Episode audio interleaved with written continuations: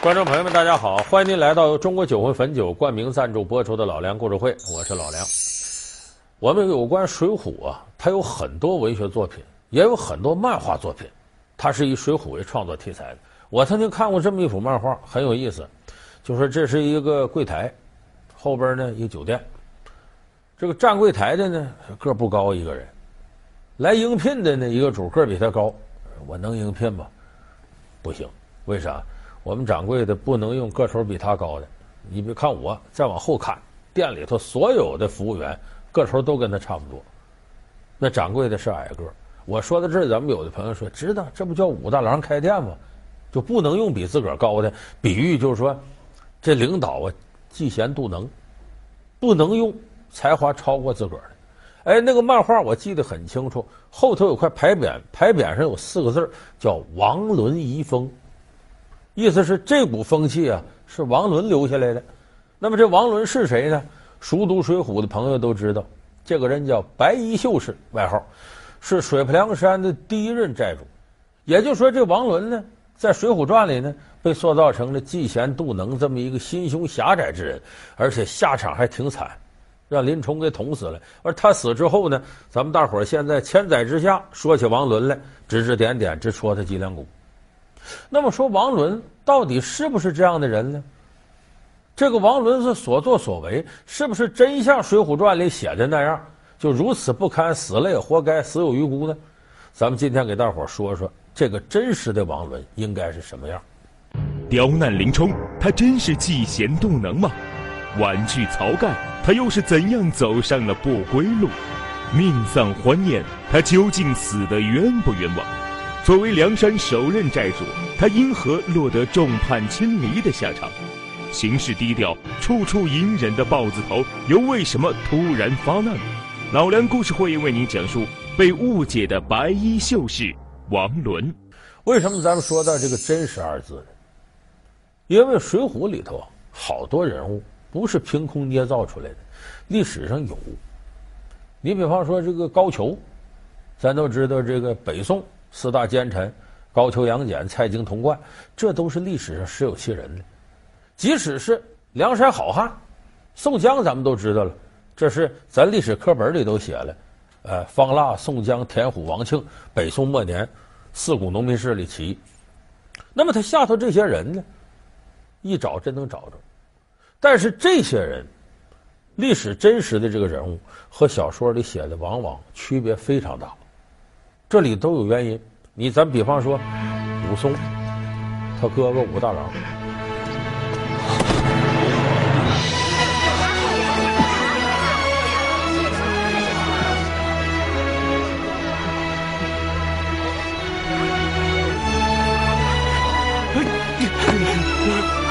哥哥，兄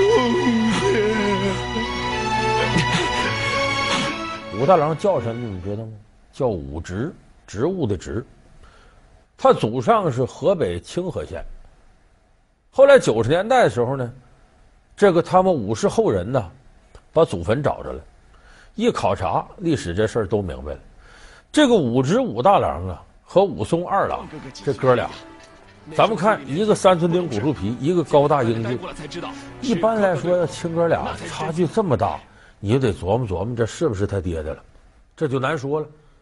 人家要是亲哥俩，很少有这样的。结果一调查，正正是历史上，人家这个武大郎也是高大英俊的帅哥，武松武二郎也是，而且确实武大郎老婆叫潘金莲，人家潘金莲知书达理，非常贤惠，根本不是一个啊一见着男的就就就要勾搭的荡妇。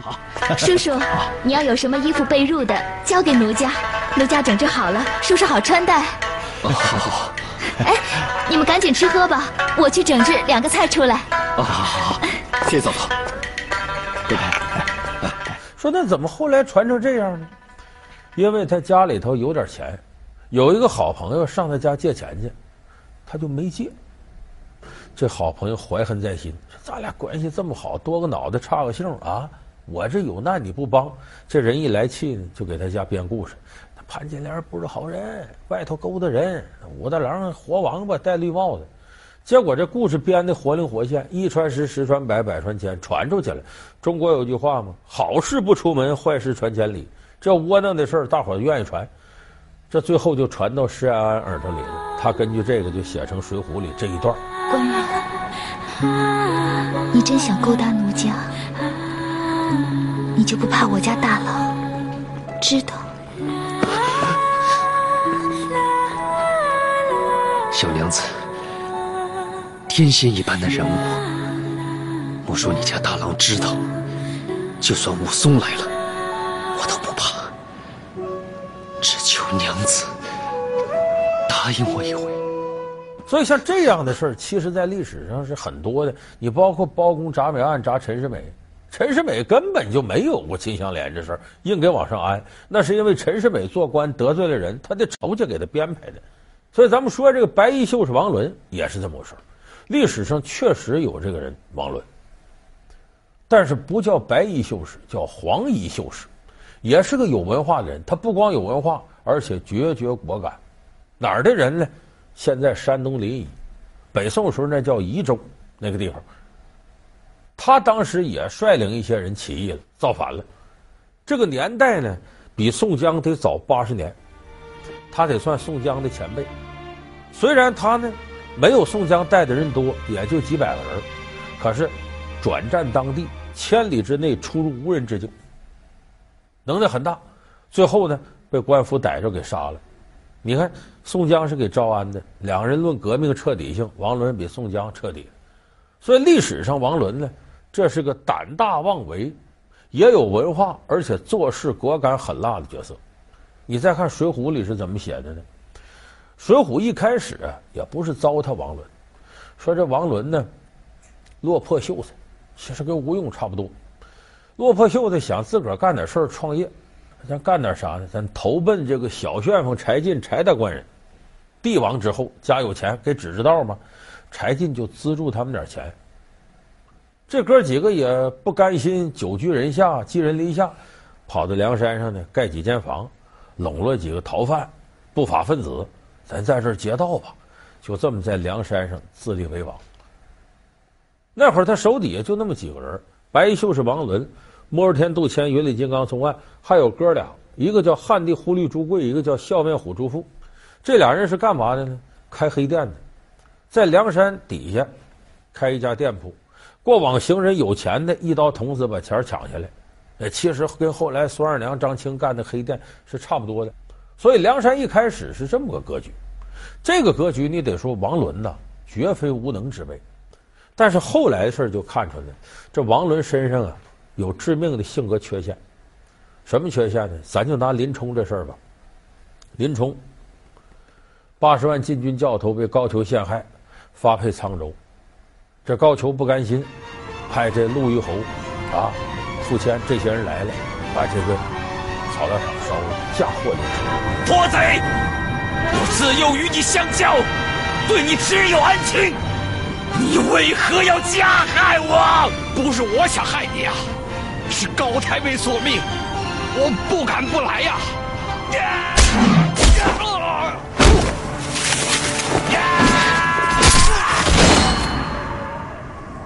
林冲没办法，被逼无奈，逼上梁山。林冲雪夜入梁山。那么他过梁山脚下呢？这个梁山我们知道，外头是八百里水坡，他过不去，就得先在这个小店这儿站下，然后呢找船过去。这小店谁开的？在前面说了，朱贵、朱富这哥俩，探子一看这个人来了，还琢磨呢，带点行李，咱把他弄死，把这钱下来。正这时候呢，林冲喝两杯酒啊，心里头难受。你看我这些年怎么混成这个地步，为奸人所害，妻离子散，家破人亡。一感慨呢，刷刷点点，提起笔来，在墙上题首诗，写他自个儿，叫什么？仗义是林冲，为人最苦衷。江湖驰胜玉，经国显英雄。身世如浮梗，功名泪转蓬。他年若得志，威震泰山东。写了这么首诗。这个朱富一看坏了。仗义是林冲，八十万禁军教头啊，鼎鼎大名啊。当时朱富就想拉倒，咱可别害他，他能耐比咱大多了，这动不了，咱也死了。再一个，这等人物，一看走投无路了，是不是可以咱梁山把他收下来？就这么着，朱户给引荐，林冲上山见王伦。几位哥哥，这位是东京八十万禁军教头林冲，绰号豹子头。林冲见过三位头领。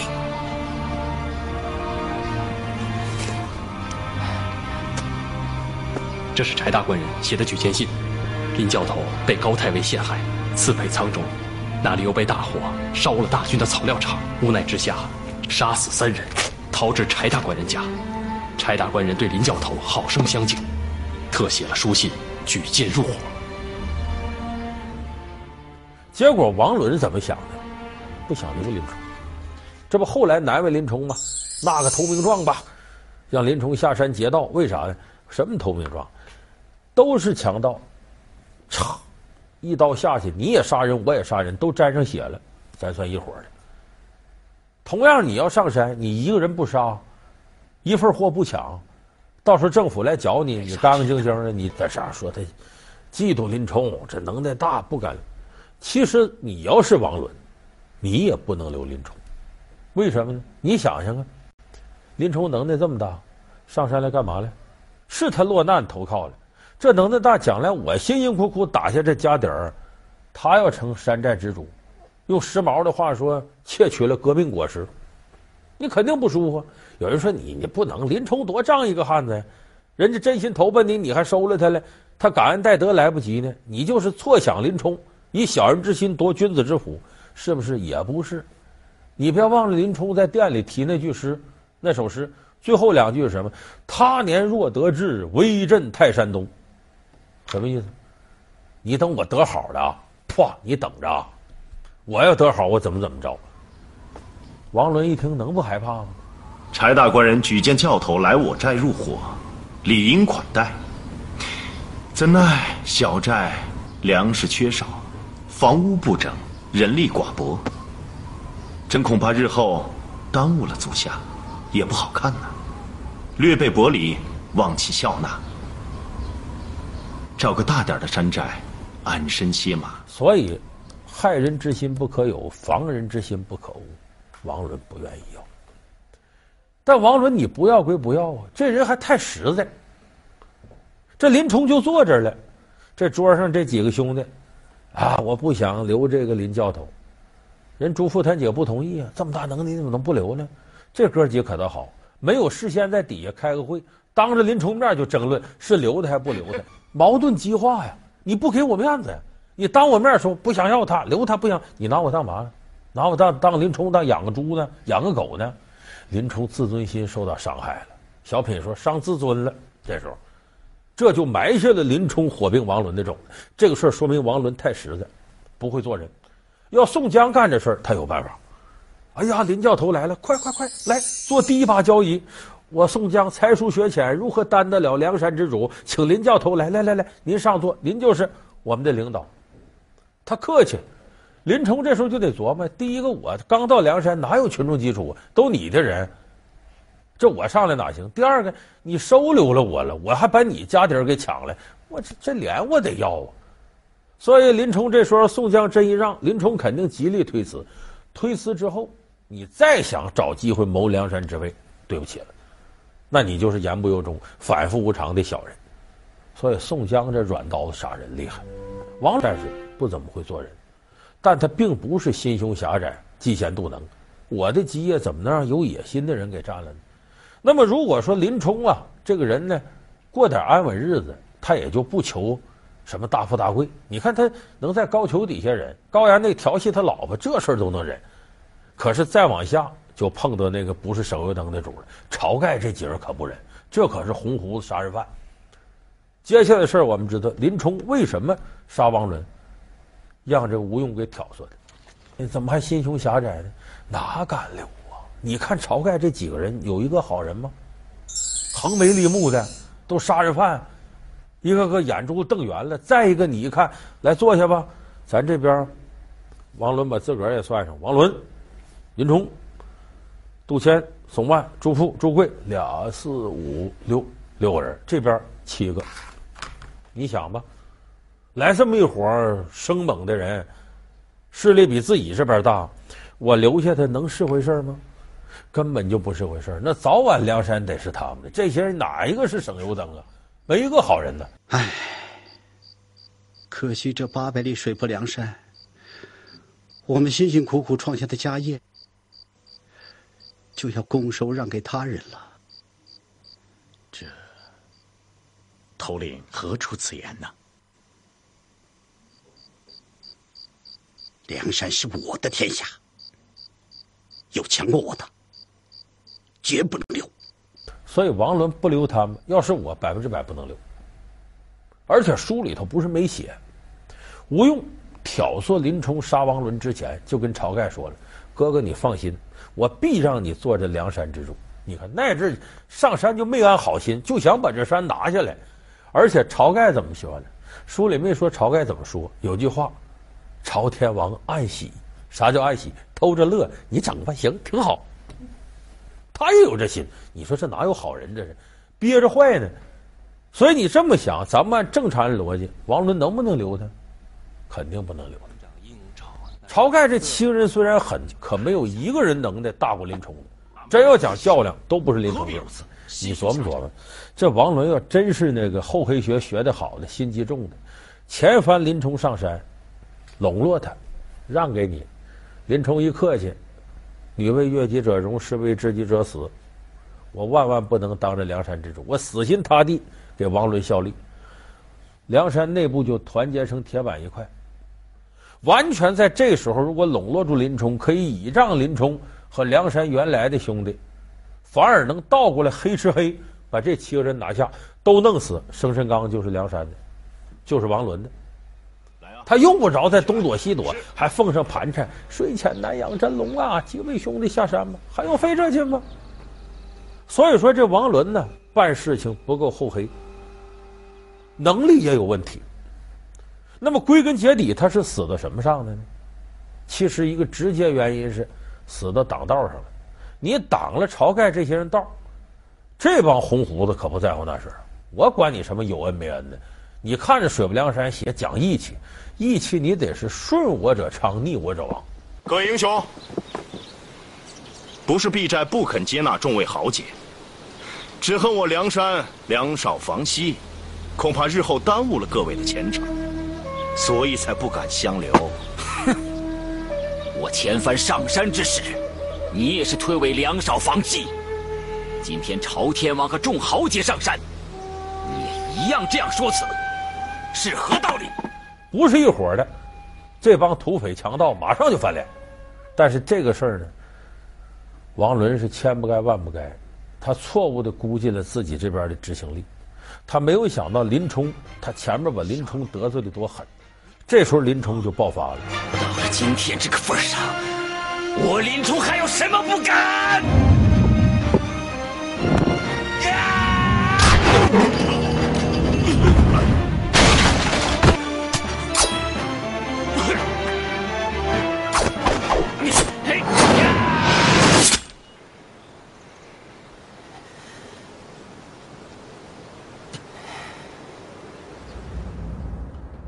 你王伦其实再怎么着，罪不至死。晁盖他们上山，暂时让你留下来，没马上撵你，还接你进寨，好酒好肉款待，走时候给你盘缠，还怎么着？王伦罪不至死啊！可是也冤枉的让林冲就给杀了。为啥呢？《水浒》写到这儿，为了情节接着能发展，你王伦是这么着也得死，那么着也得死。咱也就说武大郎吃药，喝也是死，不喝也是死。你跑不了，所以王伦这时候非常冤枉，他挡了梁山的道，挡了晁盖、吴用这些人的道。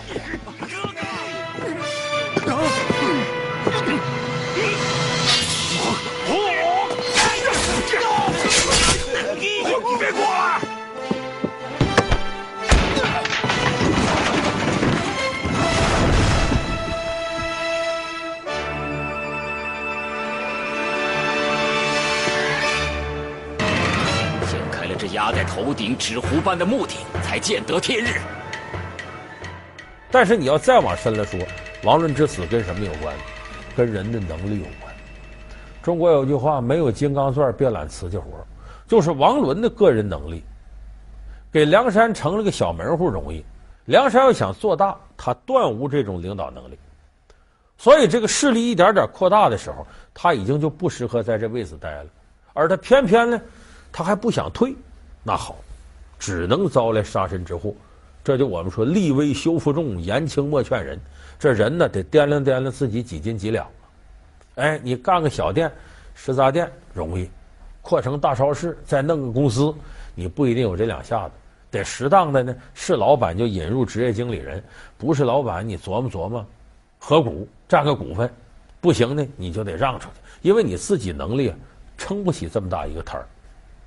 但是咱们中国有好多做生意的人呢，不自量力，没那么大能耐，个个都想当老板，个个都想当董事长。结果最后，老板、董事长没当上，把自个儿弄个破产，有可能还生命健康都受到连累。所以说，王伦的故事告诉我们什么呢？人要有自知之明，审时度势，选一个最适合自己的位置，才能在这个社会上保得自己的周全。他们是捧着金饭碗的朝廷命官，却怎样走上了贼路？他们是逍遥自在的山大王，却为什么要投奔梁山？他们是富甲一方的土豪，却为何落草为寇？被称作农民起义一百单八将中，究竟有多少农民？老梁故事会为您讲述《水浒》中英雄也得问出身。